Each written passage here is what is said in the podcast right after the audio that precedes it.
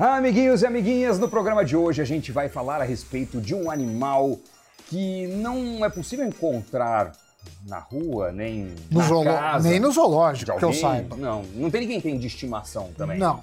É um cavalo místico. É. Um chifre único. Que, por um acaso, é, o bicho nacional da Escócia. Da Escócia, isso eu não sabia. Da Meu, Escócia. a- bicho nacional A editora da Escócia. pôs lá, a redatora. né? Olha só, É. bicho nacional da Escócia, muito interessante. Mas nós estamos falando dos unicórnios. Do ponto de vista financeiro, do ponto de vista de investimentos, unicórnios são as startups que possuem um valuation maior que um bilhão de dólares. E 2021 foi o ano em que vários unicórnios surgiram no Brasil.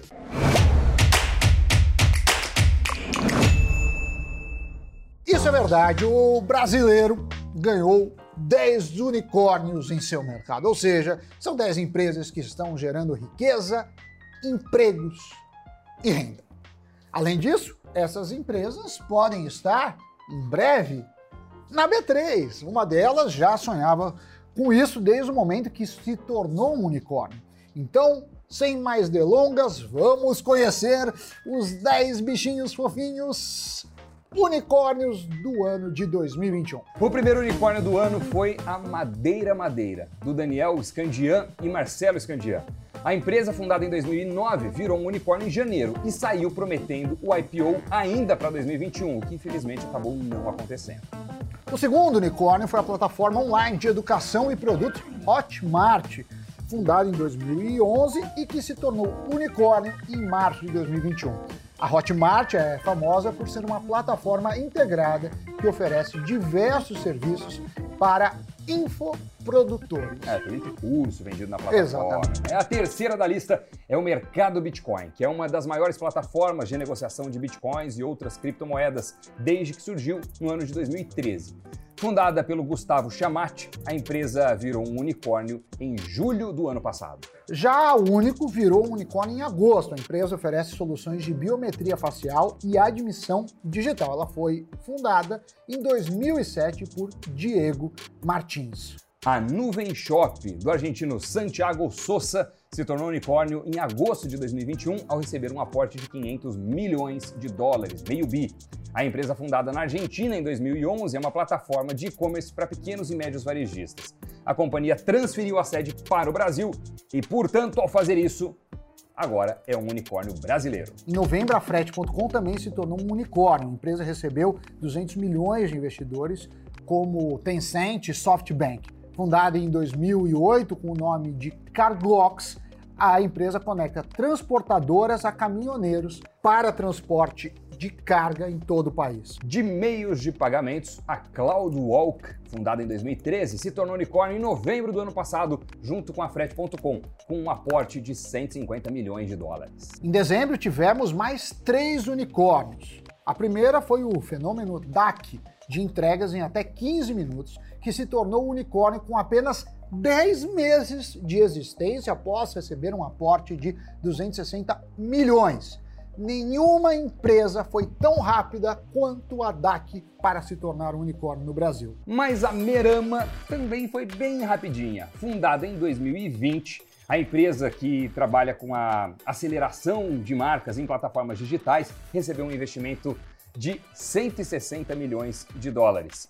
O investimento chamado Série A, em uma rodada com nomes como Monax, Valor Capital e Maya Capital. O último unicórnio de 2021 foi a Olist, fundada em Curitiba no ano de 2015 por Thiago Dalvi. A empresa levantou Doni 186 milhões de dólares, o que dá cerca de um bilhão de reais. Oito meses após fechar outra rodada, e essa foi de 454 milhões. A empresa atua como digitalizadora de lojas físicas em marketplaces conhecidos como Amazon e Mercado Livre.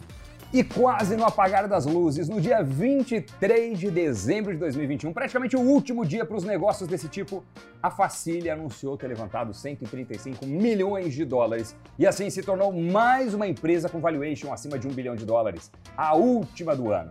A companhia, fundada em 2018 por três executivos, opera com vendas em grupos e gamificação com o objetivo de tirar as barreiras do e-commerce tradicional. Então, 2021 foi o ano que fez bilionários no Brasil. Pelo menos 10 empresas. Pelo menos 10 companhias que estão fazendo um movimento de transformação no mercado. Né? Muitas vêm, é, viram unicórnio por quê? Que normalmente abrem novos mercados ou comem parte do mercado é, de grandes empresas tradicionais? Às vezes fazem isso, mas normalmente são modelos exponenciais escaláveis. É. Então isso também é uma característica, por isso tecnologia aí presente em todas elas. Exatamente, Sammy Boy. Vamos para o giro de notícias. A BR Malls recusou proposta de fusão com a Aliança Sonai. A oferta foi entendida pelo Conselho como abaixo do valor econômico justo da BR Malls e do seu portfólio de ativos. Avaliada em 6 bilhões e 800 milhões de reais, a BR Malls tem valor de mercado 31,5% superior ao da Aliança Sonai.